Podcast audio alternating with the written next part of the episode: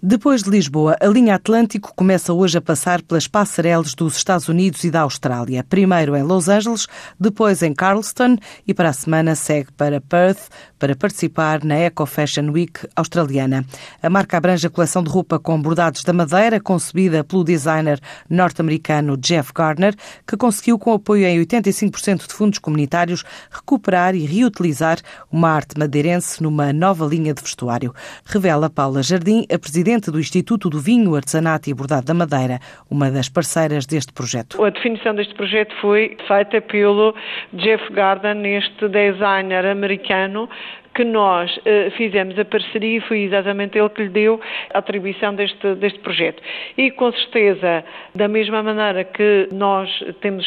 como o histórico que nos leva além fronteiras nos nossos descobrimentos e os nossos navegadores, também queremos levar o, o bordado mais além do que a nossa uh, região e o nosso país. Daí que uh, apresentamos esta coleção através do, do designer uh, Jeff Garden para que ele, nas suas peças que escolheu uh, cá na região, de peças de verdade madeira, que adaptou a uma coleção de, uh, de roupa de, de, de, senhora, que de uma forma geral o bordado madeira uh, é, ma, é, concebido maioritariamente para roupa de utilização de casa, por lençóis, toalhas de mesa, maioritariamente são toalhas de mesa e toalheiros e outros, outros tipos de material que é mais para, como se costuma dizer, que é a roupa de casa e não, mais roupa, e não tanto uh, a roupa pessoal. Daí que achamos que também temos que inovar, de certa forma, o bordado madeira,